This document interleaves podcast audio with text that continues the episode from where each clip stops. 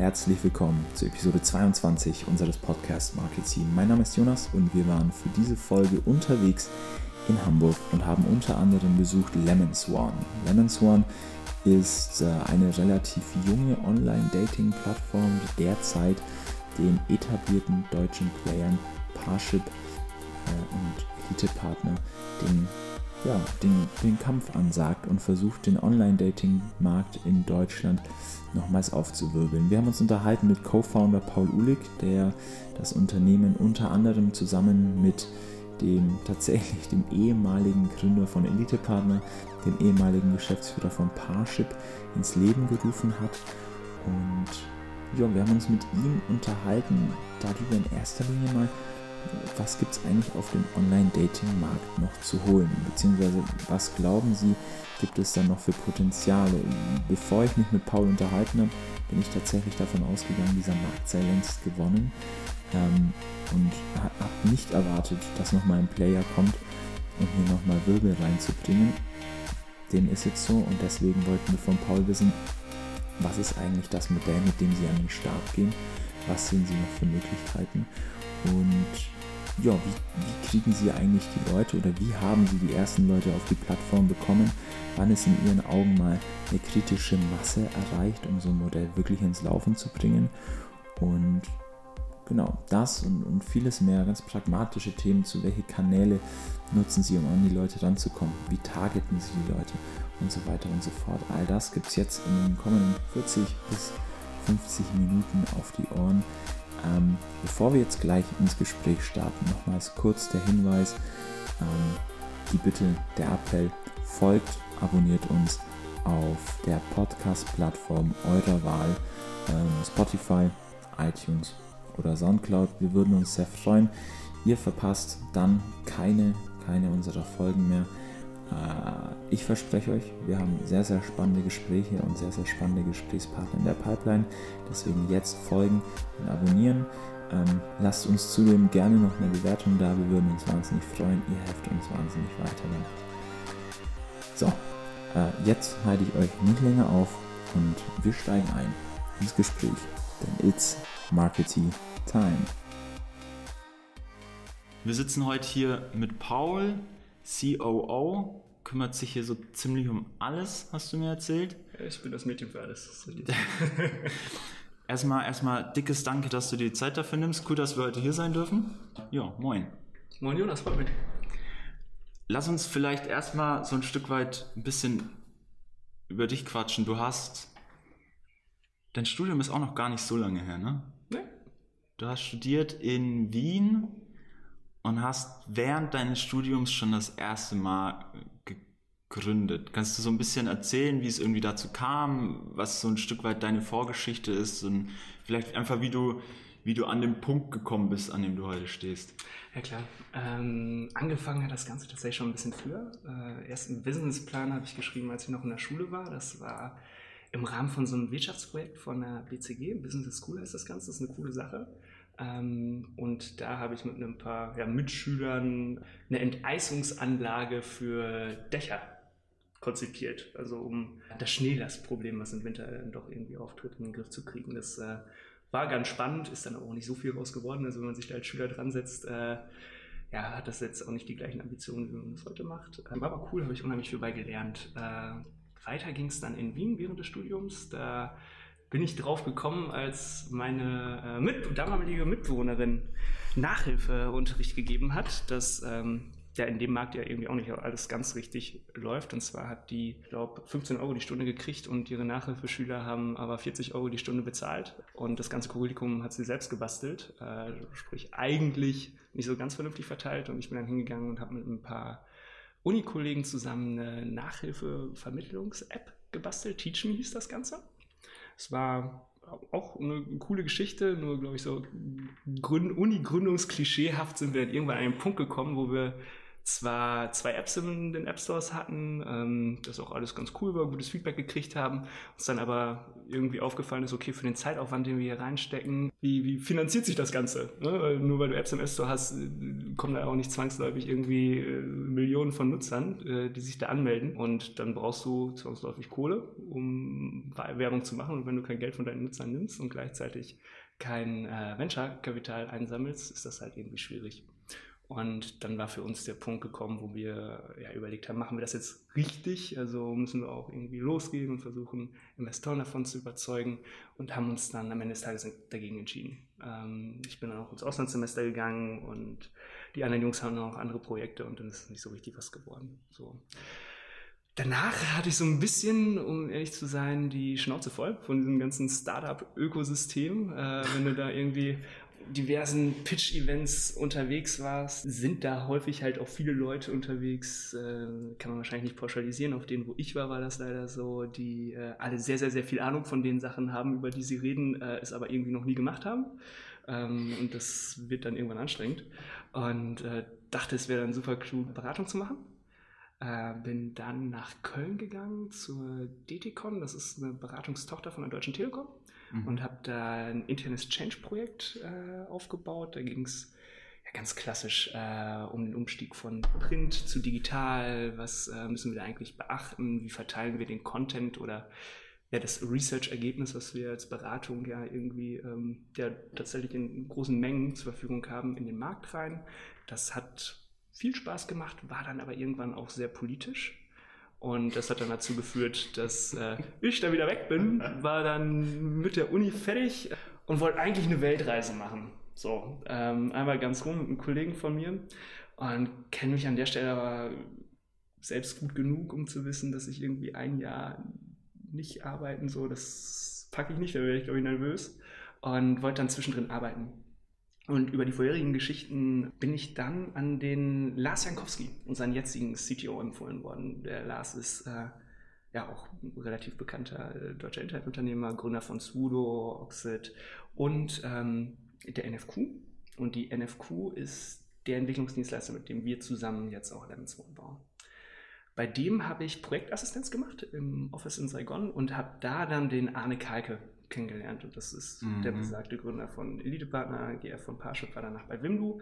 Ja, der lief da rum und äh, hat erzählt, ja okay, ich mache jetzt eine neue Partnervermittlung, Lemon Swan, ähm, haben uns ganz gut verstanden, brauchte dann im Gründungsteam noch jemanden, der sich mit Marketing auskennt. Ich äh, habe während der Teach Me Zeit dann relativ intensiv mich mit Online-Marketing beschäftigt. Äh, insbesondere weil wir keine Kohle hatten und halt irgendwie äh, Leute da reinkriegen mussten. Ähm, ja, und der hat mich dann verhaftet und dann ist aus ein Jahr Weltreise, drei Monate arbeiten in Saigon und nach Hamburg ziehen geworden. Ja.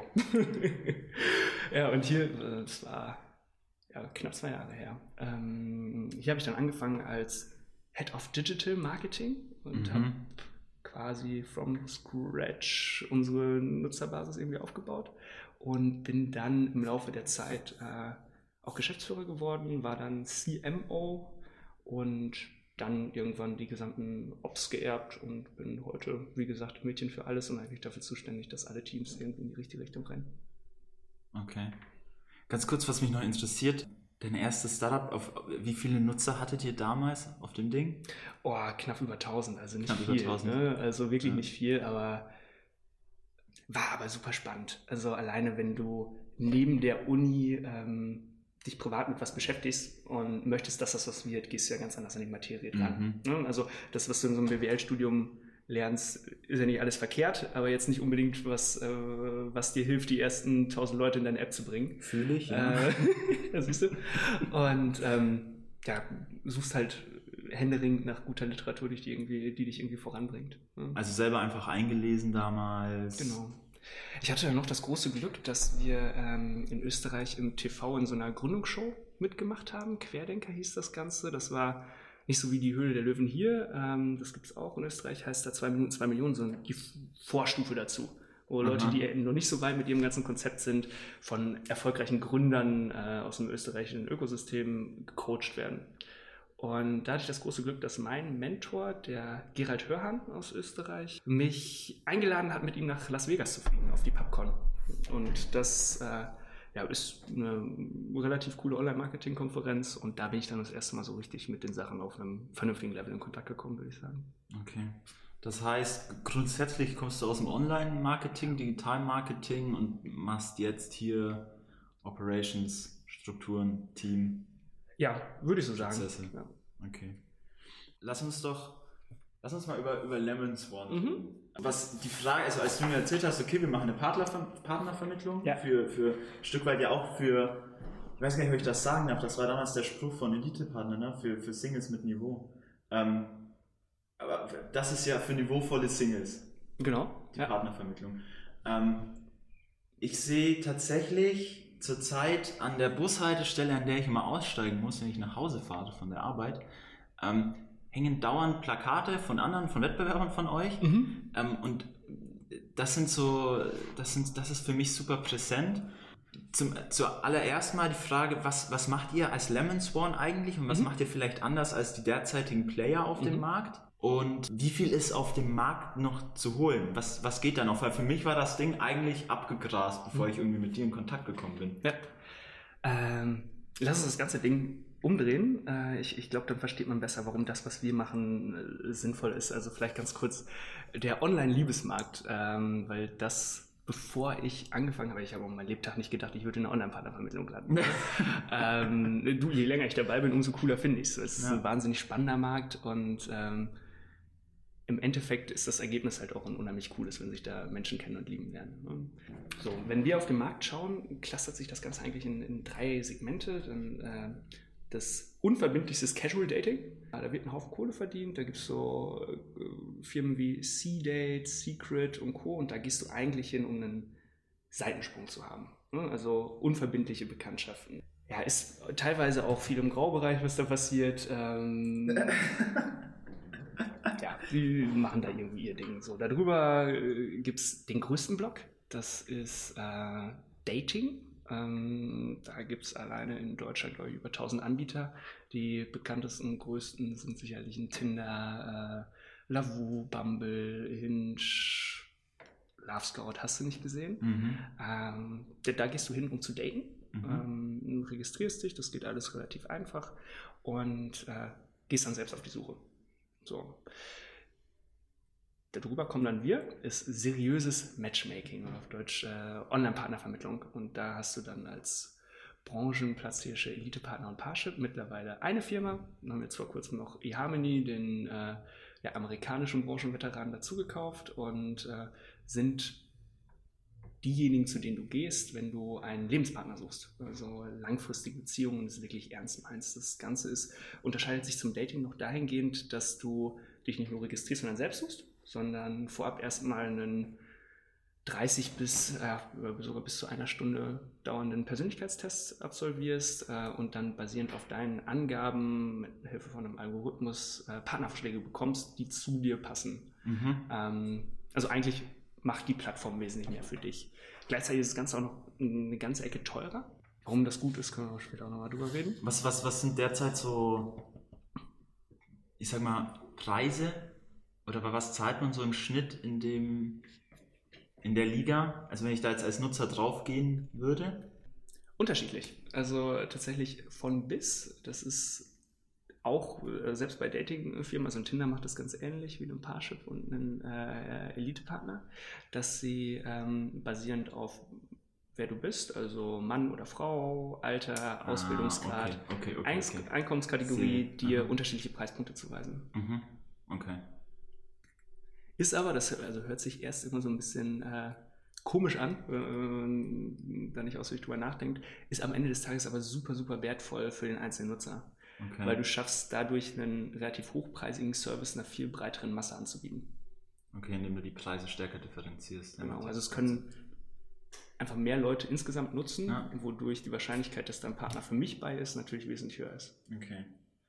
Das heißt, also das ist gerade irgendwie so den, den, den Markt da Mhm. einmal schön schöner dargelegt. Genau, was macht jetzt Lemon Swan? Ja. Also da, zum Grund, warum wir da reingehen. Ne? Also du ja. hast ja recht, wenn man jetzt auch so drüber redet, da ist wahnsinnig viel los. Ne? Also auch gefühlt, wenn du irgendwie in den Markt schaust, ploppt jeden zweiten Monat irgendwie ein, ein neues Dating-Angebot aus dem Boden. Ähm, was aber super spannend ist, dass gleichzeitig, obwohl es so viel Angebot wie noch nie gibt, die Zahl, die Zahl der Singles in Deutschland auch so hoch ist wie noch nie. Äh, also je nachdem, welche Quelle du dir anschaust, sind das zwischen 18 und 22 Millionen. Mhm. Und was dann super interessant ist, dass wenn du mit denen redest, und das haben wir am Anfang relativ ausführlich getan, klar, äh, du drauf kommst, dass die gar nicht unbedingt Single sein wollen. Ne? Also viele von denen, das unterscheidet sich natürlich auch, klar, gibt es dann welche, die irgendwann nach einem Seitensprung suchen oder Studenten in ihren ersten beiden Semestern, die wollen jetzt vielleicht auch nicht gerade ihren Lebenspartner finden. Ähm, ist aber super interessant, vor allem bei Frauen ist das relativ schnell vorbei. Also wenn sie dann zwei Semester gelebt haben, würde ich sagen, äh, ein paar Erfahrungen links und rechts gesammelt haben, haben die eigentlich keinen Bock mehr drauf. So, und äh, jetzt hast du am Markt unheimlich erfolgreiche Firmen, also Partial Elite Partner oder Partial Elite ist ja super erfolgreich und äh, das, was sie machen, ist auch gut. Gleichzeitig geht die Zahl aber immer hoch, immer weiter hoch. Und das, obwohl, ne, du hast es gerade selbst gesagt, äh, irgendwie alle großen deutschen Innenstädte hängen voll mit Werbung von den Jungs, mhm. äh, die so viel Kohle ausgeben, wie sie eigentlich irgendwie nur können. Also ich glaube, Zusammen sind sie mittlerweile äh, der größte Billboard-Spender, einer der größten TV-Spender in Deutschland. Verrückt, okay. Ähm, da geht nicht so viel mehr. Ne? Mhm. Äh, und trotzdem kriegen sie es nicht hin, dass ihre aktive Userbase irgendwie großartig wächst. Und das ist der Punkt, wo wir halt gesagt haben, okay, da geht erstmal, gerade was die Plattform angeht, noch einiges viel besser. Und die Nachfrage scheint ja noch so groß zu sein, dass da Platz für noch eines. Was glaubt ihr, machen die falsch? Oder habt ihr da eine Hypothese? Du musst eine Partnervermittlung oder das beste Beispiel für so eine Partnervermittlung ist wahrscheinlich ähm, ein Club. Ja, also, okay. ja, so ist es. Also, wenn du darüber nachdenkst, äh, wo gehen Leute hin? Wen kennst du denn im Club? So, was macht einen guten Club aus? Äh, was willst du sagen? Was macht einen guten Club aus? Primär das Klientel wahrscheinlich. Ja. Und das ist der springende Punkt. Also, ähm, bei einer Online-Partnervermittlung, wenn du mich fragst, ist es definitiv nicht das kleine Feature links und rechts, äh, womit mhm. du irgendwie nochmal auf dem dritten Umweg jemanden anstupsen kannst, äh, das Eis brechen oder was auch immer, sondern es ist am Ende des Tages die Datenbank, die dahinter steckt. Also die Qualität der Mitglieder in so einem Club und das ausgewogene Verhältnis von Männern und Frauen.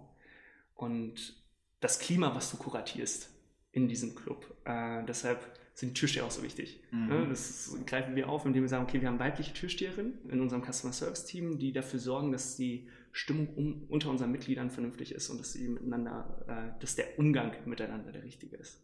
Deine eigentliche Frage war ja, äh, was machen die nicht so gut? Was ist unsere Hypothese? Und ich würde sagen, ähm, sie schließen bestimmte sehr, sehr, sehr spannende Mitgliedergruppen kategorisch aus.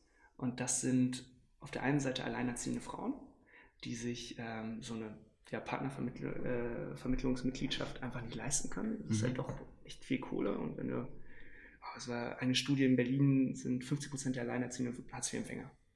So, äh, die sind aber nicht unattraktiv. Ne? Die haben einfach den ganzen Tag was zu tun, ne? äh, sind wahnsinnig äh, belastet einfach durch die Situation, in der sie sind, ähm, wollen aber in vielen Fällen durchaus auch einen Partner finden. So, und das können sie dort nicht. Und in Dating-Angeboten ist es halt einfach sehr, sehr anstrengend für die. So, die äh, lassen wir nebenbei gratis rein. Mhm. Ähm, und das zweite sind junge, attraktive Frauen.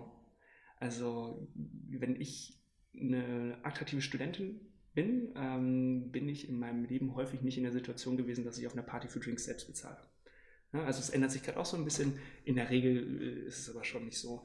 Und äh, wenn ich dann heutzutage Tinder benutze, ist das wahnsinnig frustrierend. Ne? Also kannst du mal den Spaß machen und dich mit einem extrem attraktiven Profil auf Tinder anmelden und das, was du dann da bekommst, ist halt einfach nicht schön. Ne? Also die besten Pickup-Lines meines Lebens gewesen, auf jeden Fall. Äh, ich möchte aber auch keine 100 Euro für eine Parship-Mitgliedschaft bezahlen. So, warum? Ne? Habe ich eigentlich ja. nicht nötig. So, ähm, deshalb gehen wir hin und lassen Studenten auch gratis ein bei uns. So. Okay. Und das ist würde ich sagen, unser erster tatsächlicher USP gegenüber den äh, beiden großen ist, dass wir die bessere Datenbank bauen. Also dadurch, dass wir ein wesentlich ja, liquidere äh, Datenbank haben und ausgeglicheneres Verhältnis über alle Alterskohorten hinweg, sind wir äh, das attraktivere Angebot. Okay, das heißt primär dadurch, dass ihr, ihr differenziert eure Preise stärker, Mhm.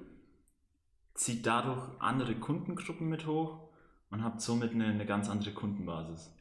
Genau. Okay. ähm, ein ausgewogeneres Verhältnis. Also wenn du, das ist auch super spannend, dir die Nachfrage im, im Dating-Markt anschaust. Also ein, wenn du eine Plattform auf, aufbaust, guckst du ja immer eigentlich, was ist meine Demand-Side, was ist meine Supply-Side. Mhm. So, und das kippt im Online-Liebesmarkt so um die 30, würde ich sagen, ein bisschen später. Äh, darunter sind die Frauen, die gefragten Profile. Ab 30 äh, wird es dann so, dass die Männer gefragter sind. So. Was wir äh, schaffen, ist über alle Kohorten hinweg mh, tatsächlich einen Überschuss an Frauen zu generieren. Das kriegen wir hin. Das ist der zweite große USP, den wir äh, na, wirklich auch nach außen tragen, ist, dass wir die Partnervermittlung sind, die Fra Frauen versteht. Also wir positionieren uns explizit als Partnervermittlung für Frauen. Und das klappt echt gut. Okay. Das heißt, das heißt, ihr habt das damals gegründet mit dem Punkt, okay, gut, die Zahlen, der Markt gibt uns einfach recht, da, da geht noch was, da Mhm. ist noch irgendwie Luft nach oben. Ähm, die derzeitigen Player machen Dinge falsch, weswegen sie trotz immenser Werbung Mhm. die Nutzerzahlen nicht erhöhen können. Muss ja irgendwas nicht funktionieren. Wie ist das jetzt? Also ich habe tatsächlich, bevor ich, ich, ich habe von Lemonson davor noch nie was gehört. Vielleicht Mhm. liegt das daran, weiß ich nicht, vielleicht wird mir nie Werbung zugespielt. Ich weiß gar nicht, schaltet ihr überhaupt Werbung? Schon, okay. Hast du eine Freundin? Ja, Ja, machen wir einen guten Job. ich, das, war, das wäre nämlich meine nächste Frage gewesen. Entweder ihr investiert nicht viel Geld und ihr habt irgendwie ein anderes Vorgehen, Ja. oder aber euer Targeting ist einfach sehr, sehr stark gemacht. Aber lass uns, lass uns vielleicht später nochmal konkreter darauf eingehen, was, was genau ihr macht, um die Ja. Leute zu, um die Leute zu erreichen, die für euch relevant sind. Ähm, was meine nächste, was, was, was ich noch super spannend finde, ist, wir haben es jetzt gerade gehabt, das Klientel. Ähm, und ich glaube, dass auf so Plattformen, du hast ja auf einer Plattform und ich sag mal auf einem Marktplatz, das ist Mhm. ja auch so ein Stück weit das, was ihr seid, in einer Klar. entfernteren Art und Weise. Ähm, du hast ja immer irgendwie eine kritische Masse, damit du was matchen kannst. Mhm. Und jetzt ist es ja gerade so, wenn du sagst, okay, wir matchen eigentlich Persönlichkeitsprofile aufeinander, dass du ja, also wenn ich mir überlege, wie viele Frauen ich in meinem Leben kennengelernt habe, also auch rein, also vor allem rein platonisch, ähm, die, ich, die ich nicht attraktiv fand, die ich nicht attraktiv fand und, und die für mich jetzt für eine Beziehung, für eine Partnerschaft nicht in Frage gekommen wären. Mhm. Da muss ja eine enorme kritische Masse mal erreicht werden, dass ich mir verschiedene Leute rauspicken kann und gewisse Matches erzielen kann. Mhm. Habt ihr irgendwie für euch eine Zahl oder gibt es irgendwas, wo man sagt, okay, so viele Leute brauchen wir mal auf der Plattform, dass das Ganze grundsätzlich mal ins Rollen kommt?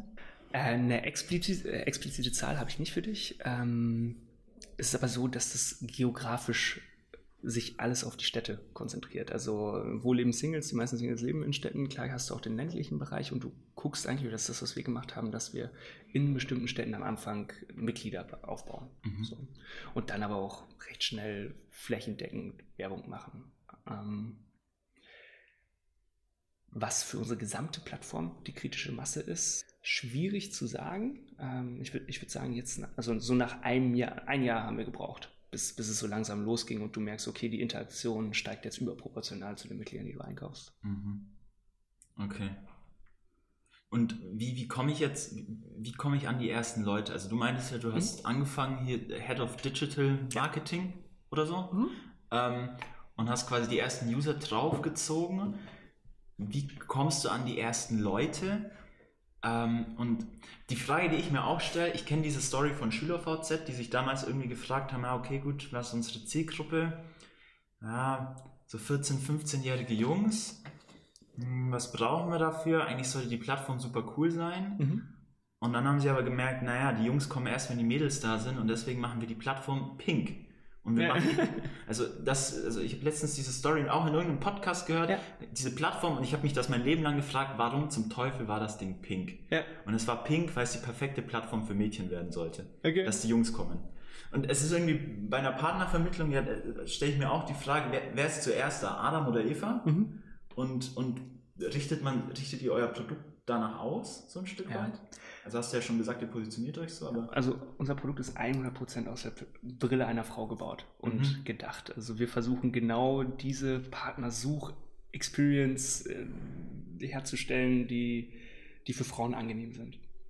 Die ersten Nutzer, äh, das war, oh, die allerersten Nutzer, da war ich tatsächlich noch in Vietnam unterwegs, ähm, auf so einer super Billo-Landing-Page, die ich irgendwie äh, selbst zusammengehackt habe äh, und habe auf Tinder Mädels angeschrieben und gesagt, hey, ist, wie, was hältst du von Tinder? Die haben sagen, zu 90 Prozent ist es super scheiße. Mhm. Äh, ist da aber auch kulturell einfach auch nochmal ein bisschen anders. Also die sind nicht so in Richtung Hookup-Culture unterwegs. Mhm.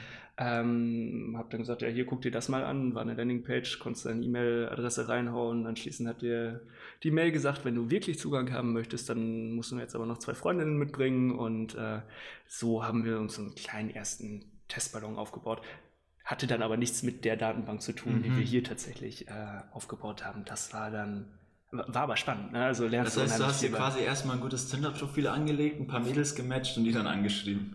Ja, ich kann es nur noch mal betonen. Also das war äh, für mich tatsächlich augenöffnend, als ich das hier in Deutschland dann gemacht habe äh, mit weiblichen Profilen.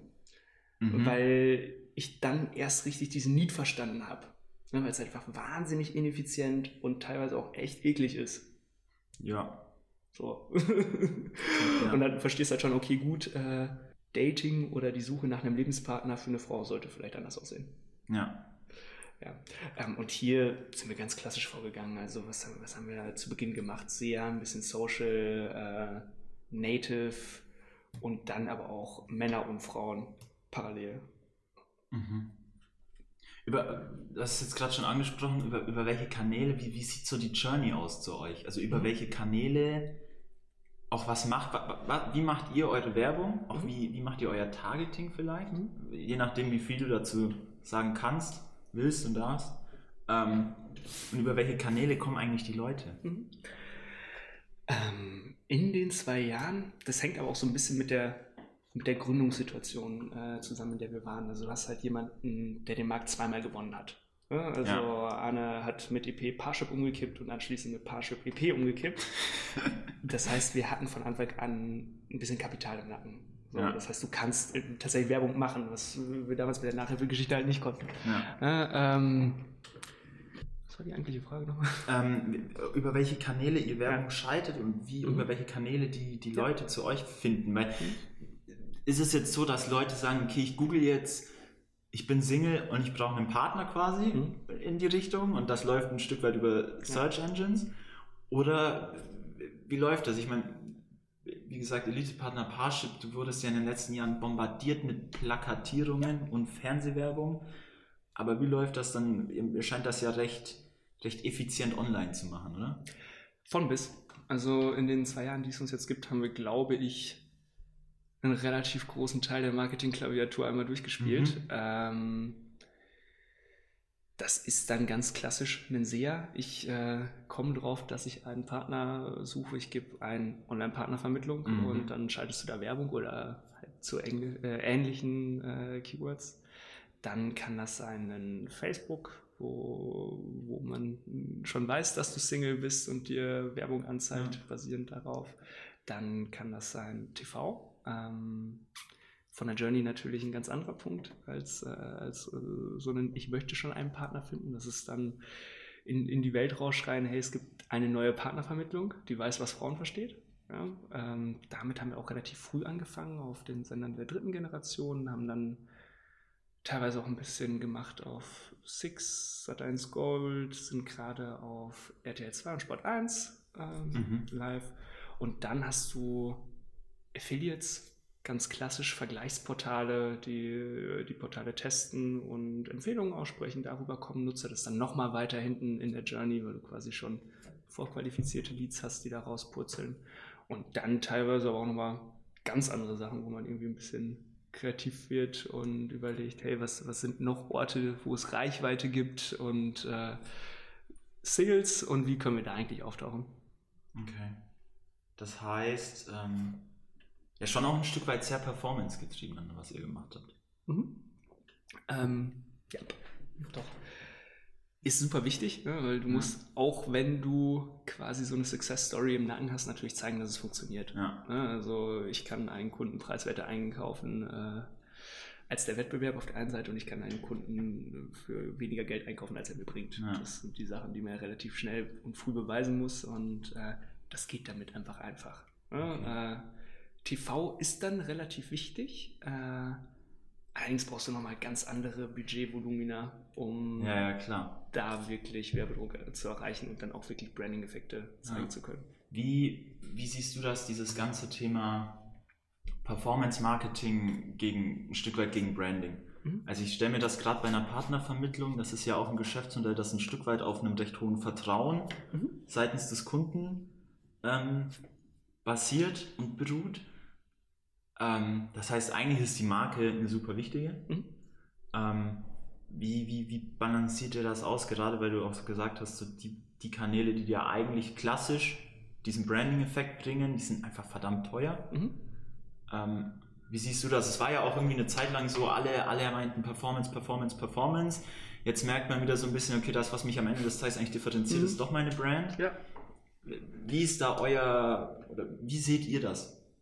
Ja, in der Branche ist es ja gerade auch wieder äh, ein relativ hochgekochtes Thema, die Renaissance des Brandings. Ähm, wir haben das halt schon in unserer DNA, dadurch, Mhm. dass Arne, glaube ich, einer der besten Branding-Leute in Deutschland ist. Äh, Okay. Das aber nach wie vor sein Steckenpferd ist, haben wir da von Beginn an sehr viel Wert drauf gelegt. Ähm, hat sich aber auch mit der Zeit geändert. Ne? Also bisher stetig im Wandel, haben da auch relativ viel rumpositioniert. Äh, waren am Anfang die Partnervermittlung für die attraktivsten Singles, ähm, waren dann die Partnervermittlung, äh, weil gratis für Alleinerziehende und Ja. Studenten. Ähm, und dann sind wir auch komplett in die Richtung, hey, Frauen sind eigentlich äh, der wichtige Part in dem, was wir hier tun. Und das Angebot für Frauen ist aber noch nicht das Richtige am Markt gegangen und sind dann die Partnervermittlung geworden, die weiß, was Frauen wollen. Und Das heißt aber, ihr habt auch markentechnisch euch auch so ein bisschen an das, was ihr heute da äh, seid und verkörpert, rangetastet. klar, auf jeden Fall. Wie getestet dann in die Dinge? Okay, spannend. Du weißt es halt vorab nicht. Ne? Ja, ja, also, ähm, was von Anfang an klar war, war Lemon Swan als Marke. Wo- Woher kommt eigentlich dieser Name, ja? Ähm, Schwan ist ganz einfach als äh, edles, erhabenes und vor allem aber auch monogam lebendes Tier. Ja. Ähm, und Lemon ist pragmatisch. ähm, also rot und blau sind besetzt, das heißt, wir sind grün. ähm, und Und weil Green Swan kacke klingt, ist es Lemon Swan geworden. ja, äh, ursprungspsychologisch ist es aber auch einfach so, dass du dir Dinge, die du essen kannst, am besten merken kannst. Also, worüber haben die Okay, Menschen okay, als okay. erstes äh, sich verständigt? Das wollen wir jagen, das wollen wir essen und äh, das sind Früchte.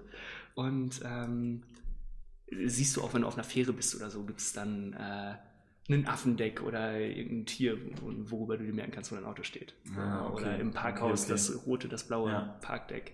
Und die Hypothese dahinter ist ganz einfach, dass jeder Mensch, der Lemon Swan hört, automatisch ein Bild dazu im Kopf hat. Oder zumindest irgendeine Assoziation. Ist jetzt Mhm. nicht zwangsläufig immer die, äh, hey, das ist eine Partnervermittlung, noch nicht. ne? Mhm. Aber es bleibt was im Kopf. Ja. Und äh, darüber glauben wir, in einem großen Scale später wesentlich effizienter Werbung machen zu können. Okay.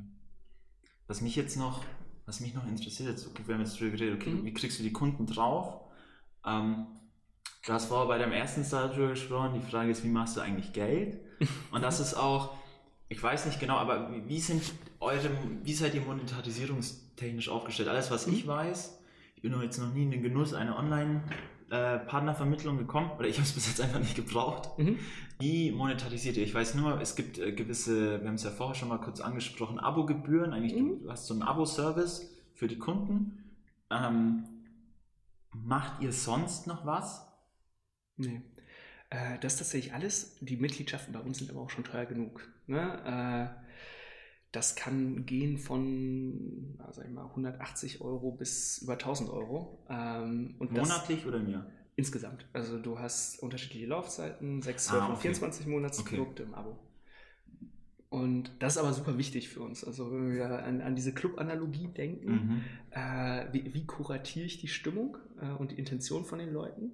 Und das ist eigentlich das, wofür die Menschen so viel Geld in die Hand nehmen, weil sie dort Leute treffen, die es auch wirklich ernst meinen. Mhm. So, und das tust, kannst du qualifizieren auf der einen Seite über diesen Persönlichkeitstest. Es ist super spannend, sich anzugucken, wie das Verhalten von Männern und Frauen in diesem Test ist. Mhm. Viele Männer halt dann keinen Bock haben und rausgehen. Das sind aber auch genau die, die du dann nicht in der Plattform haben möchtest. Okay. Also ist ganz interessant. Also auch wenn du auf die Conversions guckst, äh, wäre es für uns immer ein schlechtes Zeichen, wenn, wenn die Quote an Leuten, die durch den Test kommen, auf einmal zu hoch wird. Ja, weil das bedeutet, Ja. dass äh, für die Leute, die das dann Das heißt, du willst die Conversion gar nicht maximieren, sondern du willst eine, du willst eine schöne Balance haben. An der Stelle zumindest. Aha. An der Stelle. Okay. Ähm, steuert man natürlich auch übers Marketing. Ne? Also je nachdem, wie ich mich positioniere, äh, versuche ich, äh, dass das schon klar ist, aber es gibt immer noch genug Leute, die da irgendwie durchgehen und sich denken, hey, hier kann ich auch vögeln. Ja? Ja. Und die willst du halt nicht. So, und der zweite große Filter ist einfach dieser Preispunkt. Ähm, Ja. Meiner Meinung nach ist es immer noch viel zu wenig Geld. Ne? Also was kann der Lebenspartner kosten? Was hat der letzte Fernseher gekostet? 1000 Euro? Keine Ahnung. Äh, denke ich, ist das andere Mehrwert. Ne? Eine langfristigere Investition, ja. Denke ich mir, ja. Als ein Fernseher. Hoffentlich, ansonsten, ist, ansonsten hast du, glaube ich, ein anderes Problem. Ja, Ja, ich denke auch. nee, aber äh, ist ja was dran. Ne? ja nee, es ist klar, ja, verstehe ich total. ähm, wenn das funktioniert, einfach eine unheimlich wertvolle Sache. So, und wenn das zu preiswert ist, dann hast du wieder das Problem, dass äh, nicht sicher ist, dass die Leute das wirklich ernst meinen. Und das reicht dann auch schon. Ne? Dadurch, dass du ein Plattformanbieter bist und keine Grenzkosten hast mit den zusätzlichen Leuten, die da reinkommen. Also schon ein Serviceaufwand, das darf man nicht vernachlässigen. Also wir prüfen wirklich jedes Profil von Hand. Also Mhm. jedes einzelne Bild, was hochgeladen wird, jeder Text, der hochgeladen wird, äh, wird vorher mal gescreent und geschaut, dass da kein Scheiß drin steht. Und wenn da Scheiß drin steht, werden die Leute rausgeschmissen. Mhm. Ähm, aber ansonsten entstehen da nicht großartig äh, viel mehr Kosten und wir brauchen das Geld aber trotzdem für das Marketing. Ne? Ja, ja, wenn klar. du, äh, ja, auf die etablierten Player guckst, sind es einfach abartige Marketingmaschinen, die da stehen. Mhm. Das heißt aber, ihr, prüft ihr das alles händisch oder habt ihr irgendwie Algorithmen, die da, Alles die da händisch. drüber gehen? Krass, verrückt. Das heißt schon auch, schon auch ein recht hoher operativer Aufwand. Ja. Bremst euch das in der Skalierung des Ganzen ein bisschen aus? Ähm, bis jetzt nicht. Also du entwickelst natürlich die Tools, worüber das gemacht wird, immer weiter und schaust, dass es immer effizienter wird. Mhm. Äh, und das funktioniert bis jetzt ganz gut. Okay. Wie viele Leute seid ihr denn mittlerweile allgemein bei Lemons One? Insgesamt so um die 30. Aha. Also wenn jetzt irgendwie eine Schnittmenge nimmst du aus Festen und Werkstudenten. Okay. Ah, habt ihr, wie, wie seid ihr aufgestellt? So habt ihr viele, viele Studis, die mithelfen? Das ist vielleicht noch ganz interessant, weil das meiner Meinung nach mit das Beste an dem Setup ist, was wir hier haben. Also wir haben auf der einen Seite ein sehr, sehr, ein sehr, sehr, sehr erfahrenes Gründungsteam. Ähm, vor allem mit dem Arne und dem Lars. Äh, dazu durch deren Netzwerk auch noch viele Leute, äh, die in bestimmten von Marketingkanälen sehr viel Know-how haben um uns Mhm. herum, die aber nicht zwangsläufig hier sitzen. Und das gemischt mit einem extrem hungrigen jungen Team. Also viele Werkstudenten, die dann aber auch einfach hier fest drüber gegangen sind, Mhm. äh, würde ich mich ja selbst auch noch zuzählen. Ne? Also ich bin ja auch hier aufgeschlagen und hatte verhältnismäßig, wahrscheinlich habe ich es immer noch nicht, aber äh, noch viel weniger Ahnung, als ich jetzt habe. Ich hatte aber immer wen, den ich fragen konnte. Mhm. Und dadurch schaffst du es halt, dass du das Problem, was du als Startup hast, und zwar, dass du erstmal eigentlich per Definition keine Kohle hast Ja. und dir diese erfahrenen Leute nicht leisten kannst, das Wissen aus deren Köpfen eigentlich in deiner Struktur zu bekommen. Okay. Das ist ziemlich cool. Und wie ist das jetzt? Wir haben, wir haben vorher, vor dem Gespräch haben wir kurz drüber geschnackt. Was ich total spannend fand, ist, ihr habt draußen ein recht dickes KPI-Board, wenn ich das Mhm. irgendwie richtig gesehen habe. Ähm, ihr habt eine Webcam, eine Live-Schaltung, ihr seid quasi irgendwie im Livestream, wenn Mhm. ich das richtig gesehen habe, mit euren Entwicklern, die irgendwo Ja. auch außerhalb sitzen. Ähm, jetzt gerade als, als COO, was mich noch interessiert, okay, jetzt hast du, du hast jetzt Kunden auf deiner Plattform, das Ganze Mhm. läuft irgendwie, die Interaktionen sind grundsätzlich da. Ähm, aber wie, was sind so die Herausforderungen, die sich dir dann gestellt haben, als es darum ging, okay, gut, wir müssen jetzt auch nicht nur Kunden haben, sondern wir brauchen auch eigentlich ein, ein funktionierendes Office und eine funktionierende Mannschaft, Mhm. Prozesse, eine Struktur. Ja.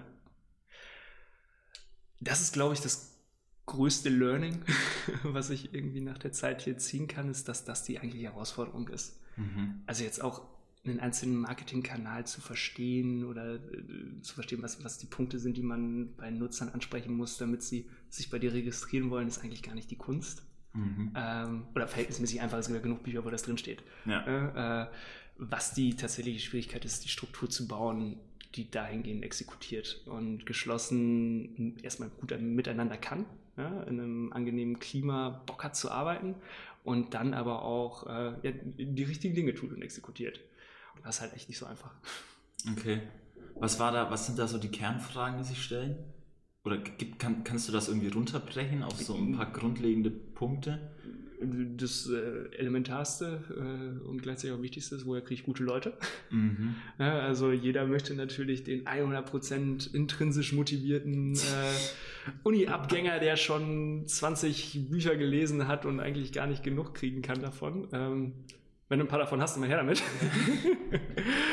ähm, nee, aber die, die zu finden, ne? mhm. das, das ist nicht so einfach. Gerade auch, wenn du am Anfang im Stealth-Modus unterwegs bist und Stellenausschreibungen raushaust mit ein, ein neues, vielversprechendes Start-up mit einem großen, tollen Track Record in einer bestimmten Branche, mhm. ist das halt nicht unbedingt so ja. super. Okay, ja. Nee, also die richtigen Leute kriegen, ähm, die Struktur drumherum bauen, das ist bei uns nochmal ein bisschen besonders. Du hast gerade angesprochen, wir äh, haben einen Teil unserer Firma in Vietnam sitzen, äh, unsere gesamten Entwickler sitzen in Saigon, äh, was kommunikativ äh, natürlich ganz andere Herausforderungen äh, an so ein junges Unternehmen stellt. Ähm, mittlerweile hilft es uns viel, viel mehr. Am Anfang haben wir unheimlich viel Lehrgeld dafür bezahlen müssen. Mhm. Ähm, wir mussten relativ früh in eine viel, viel komplexere Prozesslandschaft in, ja, investieren, als man das sonst als Startup in der Phase, glaube ich, machen muss. Äh, dadurch geht hier ein bisschen Flexibilität flöten. Ähm, in der Phase, in der wir jetzt sind, hilft es uns aber unheimlich dadurch, dass du da natürlich neue Mitarbeiter viel einfacher in solche Strukturen bringen kannst und die wesentlich schneller an, an Geschwindigkeit aufnehmen können. Okay. Gab es, du hast gerade ein bisschen, du hast das Lehrgeld angesprochen, mhm. gab es Gab es einen krassen Fuck-up? Oder gab es was, wo du sagst, ey, das war wirklich, das ist richtig in die Hose gegangen, aber da habe ich verdammt viel bei gelernt? Ja, ja gerade schon gesagt, aber Lemons wohl natürlich nicht. so, hier ist immer alles gut. Krassen Fuck-up in der Richtung würde ich nicht sagen. Ähm, was ich anders machen würde, ist, äh, ist dann aber auch einfach eine Erfahrungssache, äh, mir gen genau überlegen, okay, die Prozesse, die ich jetzt irgendwie hier ähm, aufbauen möchte, ist, ist das das, was dem Ergebnis hilft? Oder ist mhm. es ein mhm. Prozess des Prozesses wegen? Weil es macht natürlich keinen Sinn, es soll ja irgendwie den Output verbessern. Mhm. Ja, und ich habe dann, also gerade als irgendwie Head of Digital, äh, fünf Growth Hacking Bücher gerade gelesen und dachte, okay, Hochfrequenz-Testing, das ist der geile Scheiß. Äh, vergisst aber nachher, dass du gleichzeitig, dass du ja schon noch ein bisschen Traffic brauchst, um ja. Hochfrequenz zu testen und dass in deinem Team am besten auch alle damit umgehen können sollten. Ja. Ne? Also hey, wenn du jetzt irgendwie Leuten, die davon, also die sich damit noch nicht auseinandergesetzt haben, äh, die vollquasselst von wegen, ja, wir brauchen jetzt Minimal Viable Tests und haben hier unsere Library und davon geht jede Woche äh, irgendwie ein Test raus und dann wird alles ganz, ganz toll. Äh, ja, das war nicht das zielführendste, was ich gemacht habe. okay.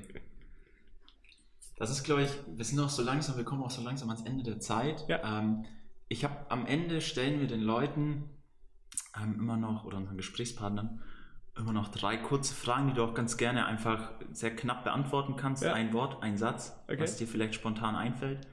Wenn du kurz überlegen musst, gerne überlegen. Mhm. Ähm, erste Frage, du hast, du hast schon während deinem Studium gegründet. Du scheinst jemand zu sein, der sehr, sehr krass intrinsisch irgendwie motiviert ist und auch die ganze Zeit irgendwie was tun muss. Du meinst so ein Jahr ohne Arbeit, vergiss es. äh, nee. ähm, was treibt dich an? Das ist eine gute Frage. Das habe ich mir auch schon häufig selbst gefragt. Ich weiß es tatsächlich nicht. Du weißt das gar nicht? Nee. Ich, ich meine, ich habe gerade so ein bisschen meine Story erzählt. Ich habe mal irgendwas gemacht, das hat super viel Spaß gemacht. Habe ich irgendwie coole Leute bei kennengelernt und darüber habe ich dann was anderes gemacht, das hat auch Spaß gemacht und dann habe ich darüber wieder kennengelernt und jetzt bin ich halt irgendwie hier. Das heißt, du, du machst das einfach aus, aus ein Stück weit aus Jux an der Sache, aus Spaß, ähm, was dir Bock macht. Es gibt da mir auch super viel. Ne? Ja. Ähm, also klar äh, hast du in einem Startup definitiv ein Stresslevel, äh, Stresslevel, was du sonst, glaube ich, nirgendwo so in der Form hast, äh, gerade wenn du dann irgendwann auch als Geschäftsführer das ganze Ding ver verantworten musst. Mhm. Äh, aber genau diesen Prozess mitzuerleben, wie, wie ein Team wächst, wie, äh, wie, wie, ein Unternehmen wächst, ist unheimlich cool. Okay. Dann zweite Frage. Ähm, du bist jetzt noch nicht so alt. Deswegen normalerweise frage ich immer die Leute, wenn du jetzt den 20-jährigen Paul nochmal treffen würdest. Oh, oh yeah, ja. Aber dann, dann sagen wir mal, ja, okay, sagen wir einfach, wenn du, wenn du den 18-jährigen Paul nochmal treffen würdest, der jetzt gerade vielleicht sein Abi gemacht hat und anfängt zu studieren. Mhm. Jetzt in der Retrospektive, gibt es irgendwas, was du dem mit auf den Weg geben würdest? Im Endeffekt ist alles, also ich würde halt alles wieder so machen. Denke gerade so ein bisschen über den Konflikt nach, sich regelmäßig vor Augen zu halten, dass man eigentlich keine Ahnung hat. ja? Das, das, ist doch ein super, finde ich gut. Ähm, und dass man es halt irgendwie rausfinden muss. Äh, gleichzeitig steht das aber im Widerspruch, ja, weil wenn man nicht an bestimmte Ideen glaubt, die man irgendwie vor Augen hat und die konsequent durchsetzen möchte, dann es irgendwie auch nichts. So. Mhm. Äh, das, ist, halt so ein bisschen unbefriedigende Antwort. Ähm, boah, keine Ahnung. ähm, ein Tipp, den ich mir geben würde, ist, habe ich dann eh gemacht, aber äh, das vielleicht noch früher zu tun, ähm, mich essentiell auf Psychologie äh, zu konzentrieren. Ähm, also ist meiner Meinung nach das Einzige, was sich halt nicht so schnell ändert. Ne? Also ob es jetzt äh, äh irgendeine Marketing-Taktik ist äh, mhm. und ob es jetzt ein SEA ist oder irgendein Native-Netzwerk oder was auch immer, die Dinger kommen und gehen und die werden weiterkommen und gehen. Es wird immer irgendwo Reichweite geben und die wird monetarisiert, da kannst du Werbung machen. Ja. So. Ähm, was sich aber nicht ändert, ist, ist, wie wir ticken. Und das wird sich vielleicht in tausend Jahren ändern, äh, vorher aber nicht. Okay. Noch eine letzte Frage, das ist vielleicht die schwerste von allen drei. Ja.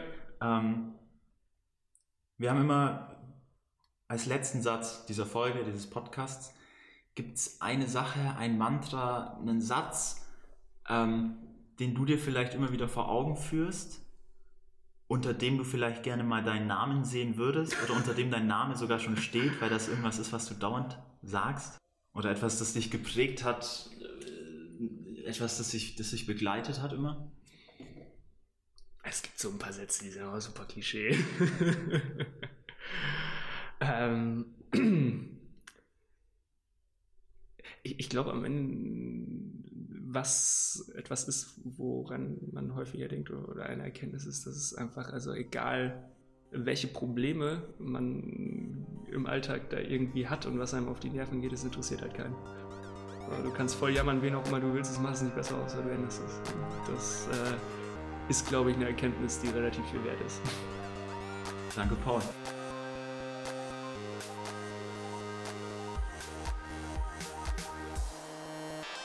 Alles klar, Leute, das war's auch schon wieder mit Episode 22 unseres Podcasts Marketing. Ich hoffe, wie immer, wie nach jeder Folge, es war für euch was Interessantes dabei und ihr konntet von Paul, ja, seiner Geschichte und äh, seinem Vorgehen bei Lemon Swan was lernen. Wir freuen uns über, über jede Bewertung, ähm, egal wo ihr unterwegs seid, Spotify, iTunes, Soundcloud ähm, lasst uns noch kurz eine Bewertung da. Folgt uns auf, dem, auf der Podcast-Plattform eurer Wahl. Und wir hören uns dann beim nächsten Mal wieder. Bis dahin, nicht abwarten und Tee trinken, sondern rausgehen und einfach mal machen.